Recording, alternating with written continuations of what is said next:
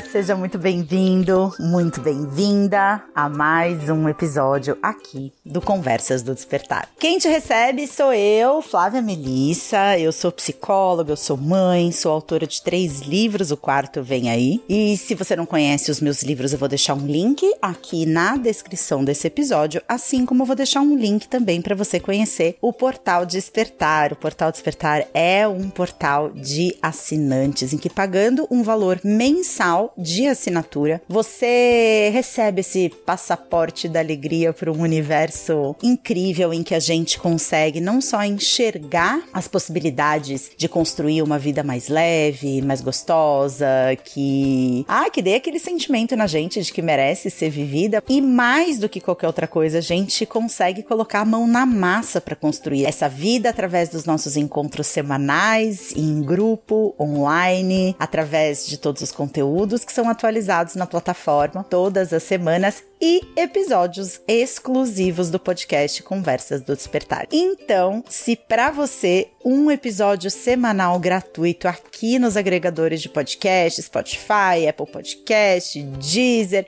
é pouco? Então, duas vezes por mês você recebe episódios exclusivos lá dentro do Portal Despertar. Então eu vou deixar o link também na descrição do episódio e bora pro nosso papo de hoje. Ai, gente, que eu estava assim enlouquecida, como diz o Gael, o meu filho de 8 anos, eu estava loucamente Gael saiu com essa esses dias. Mamãe, eu estava procurando loucamente alguma coisa. Eu falei, gente, o que é procurar loucamente alguma coisa? Eu estava loucamente querendo vir aqui gravar esse episódio. E eu já vou avisando, gente, que assim, ó, sabe aquela frase feito é melhor que perfeito? Então, tô gravando esse podcast para vocês. Tá tendo uma obra aqui na minha casa. Então, hoje a obra não é no vizinho, a obra é na minha casa. Tem vários funcionários trabalhando por aqui. Talvez em algum momento vocês ouçam algum barulho que o Ricardo não consiga editar. Então eu já vou pedindo aqui essa compreensão se de repente a qualidade técnica desse episódio não estiver como você já está acostumada, acostumado por aqui. Mas eu sinto que até essa perspectiva de trazer aqui um pouco para você desses bastidores, do que está acontecendo por aqui, essa obra e etc e tal, faz um pouco parte do tema desse podcast. Hoje a gente vai falar sobre necessidades, sobre o quão importante é a gente ter clareza sobre as coisas que a gente quer. E antes da gente mergulhar de cabeça nesse assunto, eu quero fazer aquele momentinho de centramento com você, para você se conectar com aqui agora. Talvez você tenha chegado para ouvir esse episódio super acelerada, cheia de coisas, como muitas vezes eu me sinto chegando aqui. E aí eu te convido então para dar essa respiração profunda. Soltar o ar pela boca.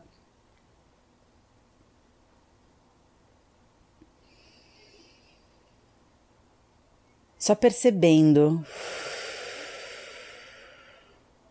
como você está agora. Faz aquele escaneamento do seu corpo do topo da sua cabeça até a sola dos seus pés, percebendo como cada partezinha do seu corpo está hoje.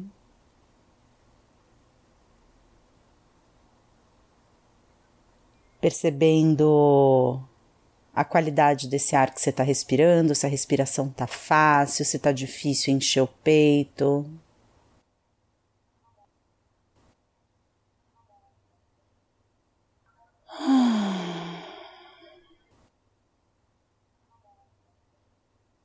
percebendo se tem alguma sensação que até agora você não estava percebendo que existia. Por exemplo, esse momento de centramento, eu percebi que tem uma ansiedade dentro de mim, assim, é engraçado, porque geralmente a ansiedade que eu sinto, ela é bem na boca do meu estômago. E hoje, por algum motivo, ela tá mais para cima, ela tá no meu peito, ela tá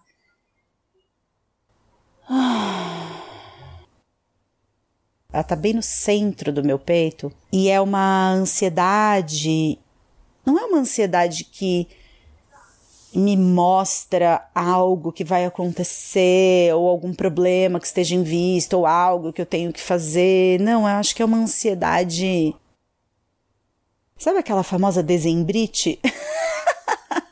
aquela síndrome que vem pra gente no final do ano e que de repente você acha que você precisa fazer um monte de coisa, como se tivesse essa contagem regressiva, o ano vai acabar e você precisa fazer alguma coisa, e você precisa comprar presente, você precisa encontrar pessoas, e você precisa passar o dia 24 inteiro fazendo comida, enfim.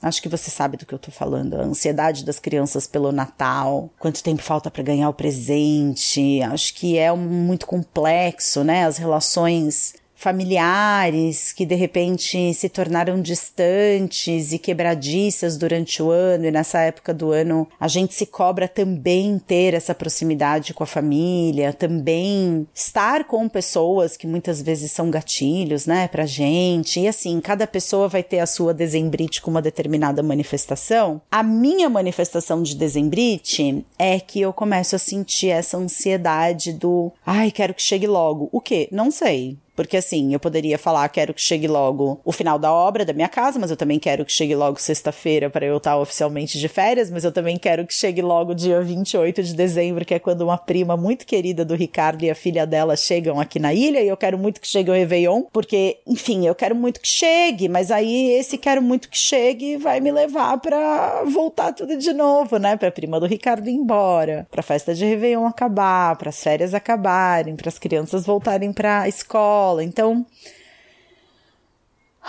essa ansiedade ela me mostra que eu tô numa velocidade que não condiz com com o ritmo da vida, né? E quando eu levo essa consciência para essa ansiedade, eu sinto que desacelera.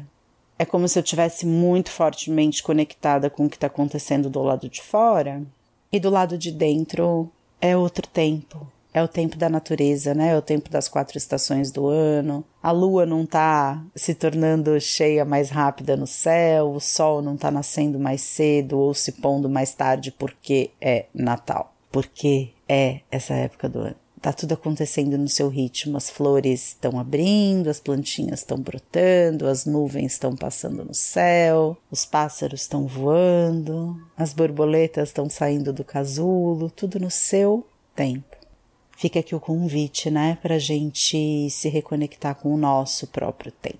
E agora presta atenção no seu corpo e pergunta pro seu corpo do que, que você precisa nesse momento. Eu tô precisando de uma boa espreguiçada, então.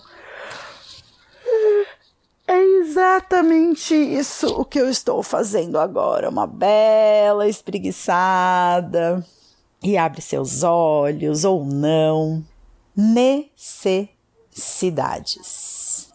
Eu tô gravando esse podcast hoje, eu não tô gravando depois da minha terapia, eu tô gravando antes da minha terapia. E na verdade, o que eu queria compartilhar aqui com vocês, eu acho que é um fenômeno. É muito louco isso, né, gente? Porque a grande maioria das coisas que eu acho que, de repente, eu olho assim e falo, nossa, eu sou assim. Ai, nossa, eu sou assim. E aí eu acho que só eu sou assim, né? Eu acho que o mundo inteiro é muito melhor resolvido do que eu e que eu sou assim e não deveria ser, né? Mas na verdade, uma coisa muito louca é que quanto mais eu tenho coragem de falar como eu sou e compartilhar com as pessoas, e não só aqui no podcast, nas redes sociais ou lá nos encontros ao vivo do Portal Despertar, mais eu percebo que todo mundo é assim, ou que as pessoas que me acompanham, que talvez se identifiquem comigo, né? Tudo farinha do mesmo saco, mas enfim, eu não sou a única. Então, sempre que um tema ressoa muito forte dentro de mim, eu gosto de trazer ele aqui para vocês. Até porque eu acho que esse é o objetivo da gente estar no podcast, né, gente? É a gente ter essa conversa mais informal, em que eu tô aqui sentada de qualquer jeito, no sofá do meu escritório, com pijama, gravando esse áudio, sem nenhuma preocupação outra não ser a mensagem, né? Então, eu tenho percebido dentro de mim um lugar que eu acho que tem muito a ver com a questão da codependência emocional, que se você não sabe o que é codependência emocional, cara, tem vários podcasts, tem vários episódios aqui no canal falando sobre codependência. Talvez você possa procurar aí, né, Flávia Melissa, codependência ou Conversas do Despertar, codependência. Você vai achar vários episódios que tratam sobre essa temática, mas basicamente a codependência é um transtorno emocional que faz você se responsabilizar pelos processos de outras pessoas. Então você se responsabiliza pelo que as outras pessoas sentem, você se responsabiliza por ajudar as pessoas a saírem do buraco, você se responsabiliza por ajudar as pessoas a lidarem com seus problemas emocionais especialmente se essa pessoa está passando por um momento delicado ou se é uma pessoa numa condição de necessidade maior, como por exemplo uma pessoa que está adoentada, uma pessoa que tem uma dependência química, uma pessoa que tem um transtorno mental, uma pessoa que está endividada, ou uma pessoa que seja bastante problemática. A codependência é essa dinâmica que faz com que a gente se ache a salvadora da pátria e que só a gente pode ajudar essa pessoa e faz a gente enxergar o potencial que uma pessoa tem e faz a gente se relacionar muito mais com o potencial que a gente enxerga em alguém do que com quem aquela pessoa consegue ser de fato no momento em que a gente está se relacionando com ela. Tem uma característica na codependência que eu acho que é muito forte, assim, e por mais que eu já tenha ah, caminhado muito nesse sentido, né, dessa recuperação e tal. Então, pô, recebi meu diagnóstico de codependente há 15 anos, né? Então já tive bastante tempo de para pensar e, e para trabalhar isso e até grande parte do meu trabalho se estrutura em cima desses ensinamentos e desses estudos acerca da codependência emocional, né? O Liberte, que é um programa que eu já faz mais de um ano que eu não rodo esse programa, um programa muito especial. Eu não vou ficar falando muito dele aqui porque, enfim, vou deixar vocês com vontade e não vai ter oportunidade de fazer o Liberte. De qualquer forma, o Liberte foi um programa de ah, eu acho que recuperação emocional, assim, da codependência, né? Foi o meu grande motivador, assim, para eu ter parido o Liberte. E eu sinto que essa é uma jornada, ela é meio que para toda a vida, sabe? Porque a vida vai continuar sendo gatilho, né? A vida ela vai continuar desencadeando na gente essas respostas automáticas e essa tendência que a gente tem para achar que uma coisa é nossa responsabilidade, achar que se de repente a gente não tá ajudando o outro, a gente tá, nossa, pecando. Você olhar uma pessoa, ver essa pessoa com algum tipo de dificuldade, não parar a sua vida para se dedicar a resolver o problema dessa pessoa é muito egoísmo. E eu acho que a codependência ela faz com que a gente negligencie muito as nossas necessidades. E uma coisa muito interessante é o entendimento de que a codependência emocional, na verdade, ela foi uma estratégia desenvolvida em algum momento da nossa vida para receber amor das pessoas. Então é como se a gente trocasse mesmo o nosso cuidado, o nosso apoio, a nossa ajuda, o nosso auxílio ali com alguém que está passando por um momento delicado da vida, por um momento complicado, a codependência é uma forma de usar esses cenários como um terreno fértil onde eu vou plantar afeto e eu vou colher afeto, eu vou me sentir amada, eu vou me sentir inteira, eu vou me sentir menos qualquer coisa, né? Menos falha, menos vazia, menos perfeita, menos. Enfim. Existe um fenômeno, assim, né, que acontece dentro da codependência que tem muito a ver com o negligenciar das suas próprias necessidades. E é muito louco isso, porque ao mesmo tempo que é uma estratégia de anestesia para se reconhecer diante de necessidades, então eu me distraio das minhas próprias necessidades olhando para as necessidades de uma outra pessoa, eu suavizo de alguma forma uma percepção de ameaça através do cuidado de uma outra outra pessoa, através do salvamento de uma outra pessoa, é muito louco, porque ao mesmo tempo só reforça essas necessidades, só aumenta essas necessidades. Então é como se você pegasse uma bexiga dessas de festa de aniversário e você enchesse essa bexiga de ar e aí você construísse, sei lá, baseado nessa bexiga cheia de ar, você coloca cimento, coloca concreto em cima dessa bexiga e essa bexiga ela tem ar dentro. É, então por fora ela ela parece muito rígida, muito forte, muito sólida, mas por dentro é um vazio. Eu acho que esse talvez seja um grande exemplo, uma grande metáfora de como é você ser um codependente, estar na relação com as outras pessoas, quando as outras pessoas precisam de você, como se você fosse pau para toda obra, arrimo de família, você tá ali, né, 100% disponível para as pessoas que você ama, mas no fundo, no fundo dentro de você é um vazio gigantesco e tudo que você quer é que finalmente alguém venha e te preencha esse vazio. Mas no momento em que você precisa reconhecer que esse vazio existe, reconhecer uma necessidade emocional e levar essa necessidade emocional para que alguém possa preencher essa necessidade emocional, você faz pouco caso da sua necessidade emocional. Você vira e fala assim: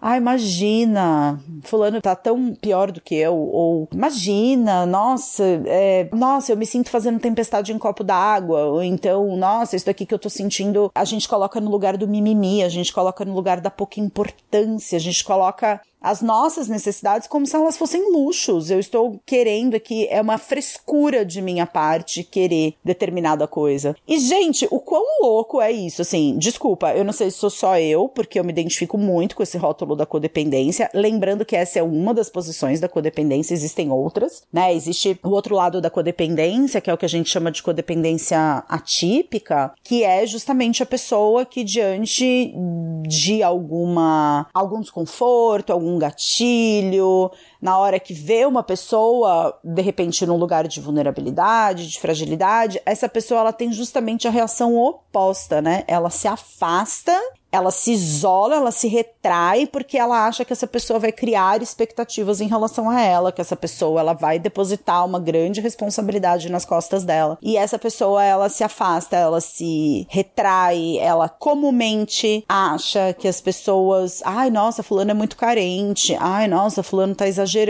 Então, no fundo, no fundo, é tudo sobre como você trata as suas necessidades emocionais. Na codependência mais tradicional de livro assim, digamos, você tá nessa extremidade do processo em que qualquer pessoa tem necessidades mais importantes do que as suas, mas quando você mesma reconhece uma necessidade sua, você se negligencia e mais cedo ou mais tarde você acaba jogando essa responsabilidade naquela pessoa de quem tanto você cuidou, quem tanto você ajudou. Então você pega sua frustração e você se sente explorada, você se sente abusada. Eu fui pau para toda a obra para fulano e agora fulano não está vivendo a vida do jeito que eu acho que deveria, ou não está me tratando do jeito que eu gostaria. Então é como se a gente estivesse fazendo um depósito num banco ali, né? Um investimento de dinheiro que a qualquer momento eu posso pegar de volta. Só que não é assim no mundo das emoções e dos sentimentos, né? As pessoas elas não têm obrigação nenhuma de corresponder às nossas expectativas ou agir da forma que a gente acha que elas deveriam agir. Então é um lugar de muito sofrimento em algum momento. Já na codependência atípica, também chamada de antidependência emocional, ou para os íntimos aqui, como eu gosto de tratar, né, a anorexia emocional é justamente o oposto. Eu não posso precisar do outro, eu não posso. É como se eu preciso evitar o vínculo profundo com alguém, porque o vínculo profundo me dá medo, ele me assusta. E a explicação de todas essas dinâmicas tá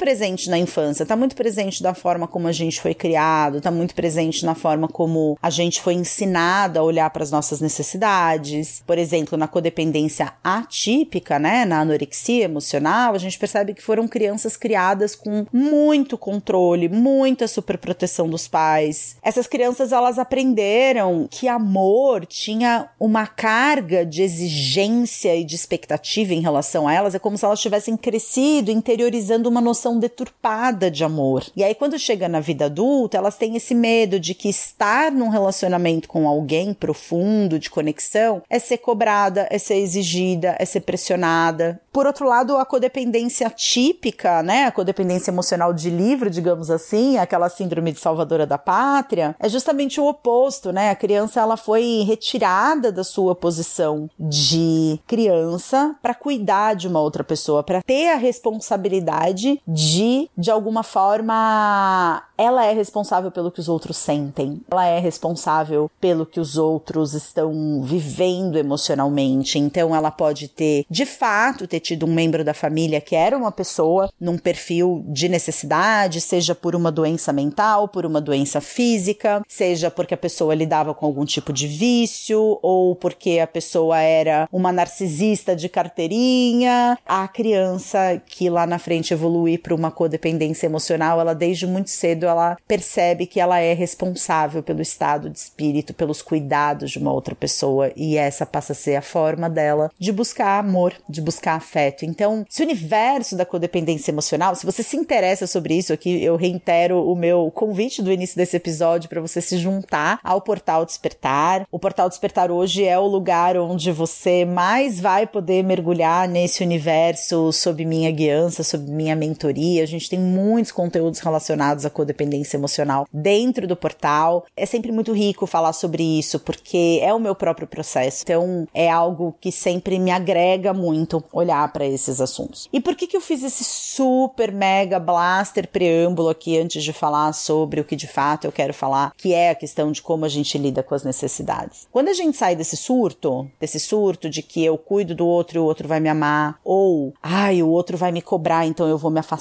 do outro como se eu fosse uma ilha, como se eu não precisasse de relacionamentos, como se eu não fizesse parte de uma espécie que é mamífera e social e gregária. Quando a gente tá nesse surto, quando a gente tá ali pegando, como é que é o ditado? Pegando gato por lebre, comprando gato por lebre, pagando gato por lebre, enfim. A gente raramente se questiona sobre do que que eu preciso. A gente acha que as necessidades das outras pessoas são mais importantes do que as nossas. A gente tem muita dificuldade de reconhecer as nossas necessidades, porque tanto na posição da codependência emocional típica como na atípica, a necessidade do outro é o foco. Só que na codependência emocional típica de livro A Salvadora da Pátria, ela vai se dedicar a cuidar das outras pessoas e cuidar dessas necessidades das outras pessoas. Como se os relacionamentos fossem uma grande tábua de salvação para as próprias angústias, e então eu vou me dedicar totalmente a cuidar do outro e vou resolver os problemas dessa outra pessoa. Então, assim, o foco está nas necessidades do outro. E na codependência emocional atípica, o foco foco também está nas necessidades da outra pessoa. Só que eu fujo dessas necessidades. O meu objetivo não é atendê-las, o meu objetivo é me blindar dessas necessidades. E a nossa sociedade, uma sociedade patriarcal, focada né, nesses valores comumente associados ao masculino, de força, de competitividade, de comparação, de vi, gostei e quero, de alcançar metas, de bater recordes e etc e tal, deixa muito pouco espaço para aquelas situações na vida em que a gente se sente mais vulnerável, né? Em que a gente se sente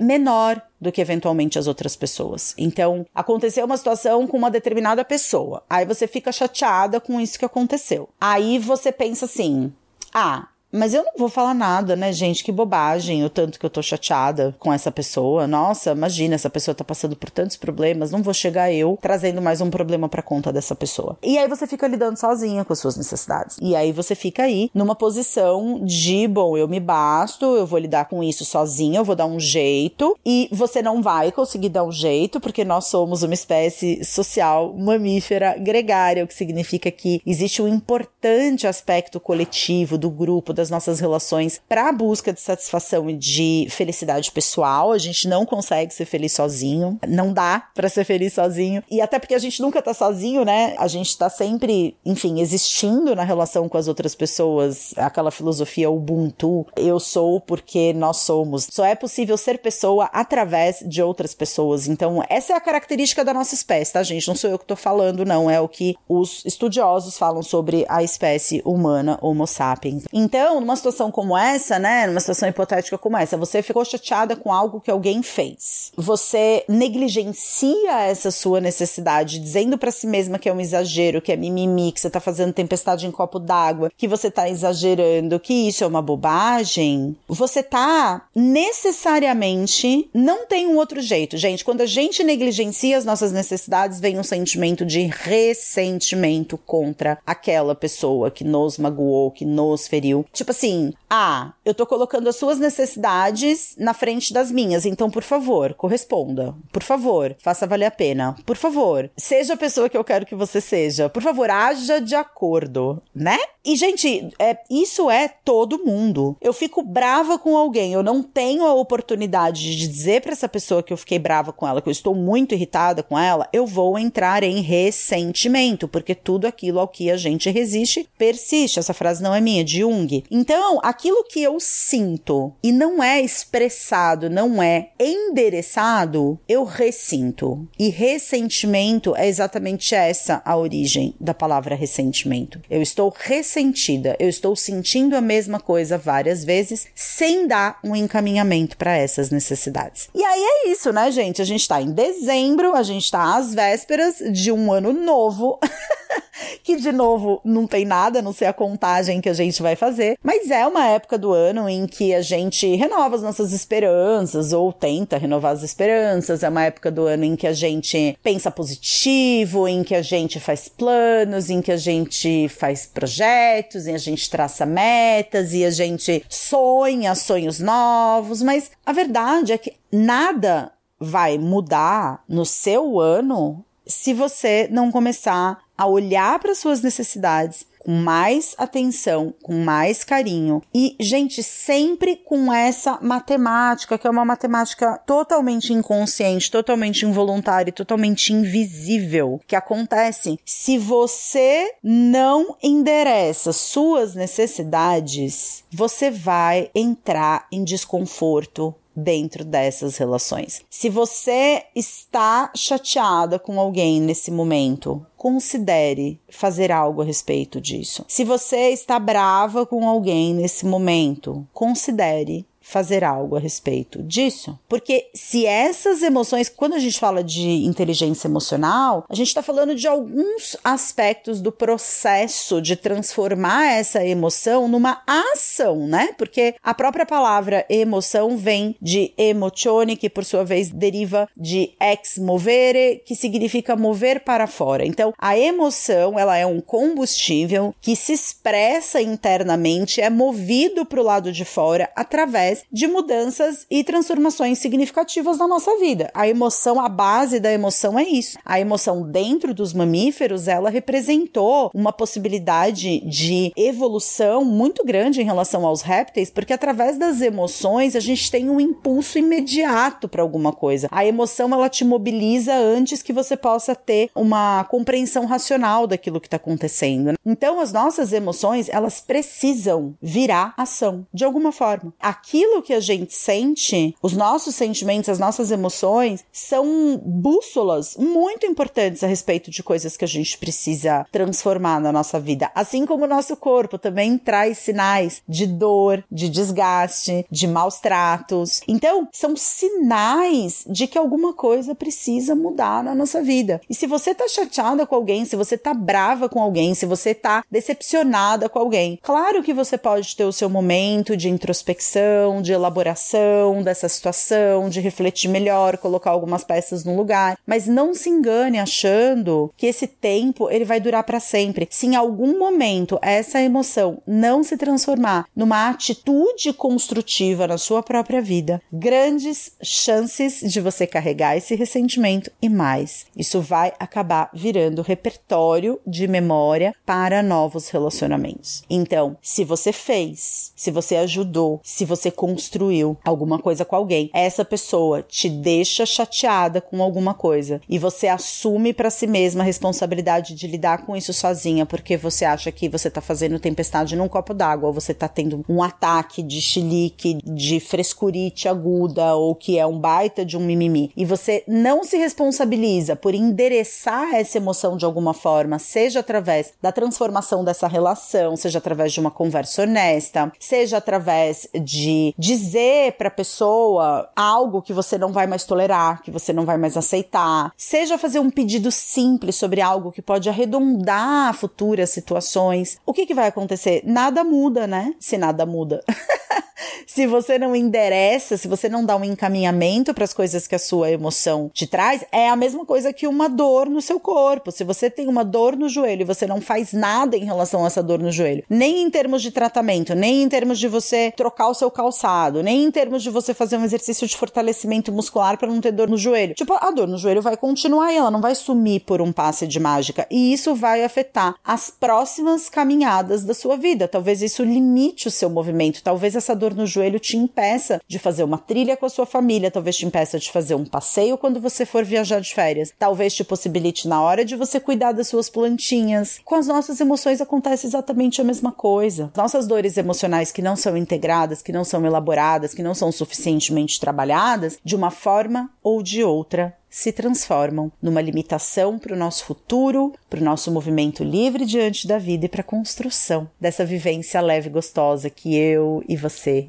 queremos construir para a gente. Meus amores, eu espero que esse episódio tenha feito sentido para vocês, porque fez muito para mim. Inclusive, eu vou deixar uma caixinha de perguntas aqui no Spotify, porque é o único lugar onde eu sei fazer isso. Eu vou deixar uma caixinha de perguntas se você tem dúvidas específicas sobre codependência emocional. Quero saber quantos de vocês por aí se identificam com esses dois lugares da codependência emocional, o salvador da pátria ou aquele que tá fugindo de ter que salvar as outras pessoas. E vou deixar também um espacinho aqui para que você possa me fazer a sua sua pergunta sobre codependência emocional. Quem sabe isso vira novas postagens lá no Instagram, vira novos papos por aqui. Se você não me segue pelas redes sociais, vai lá em instagram.com/barra Flávia Melissa ou só arroba Flávia Melissa, você me encontra por lá e lá a gente tem a oportunidade de interagir mais de pertinho. E mais de pertinho ainda, vem pro Portal Despertar que 2024 tem muita coisa boa acontecendo no nosso planejamento por lá. E eu vejo você aqui na semana que vem num episódio exclusivo, se Deus quiser, com a obra finalizada e que você tenha ótimos dias até lá. Um beijo muito grande. Tchau!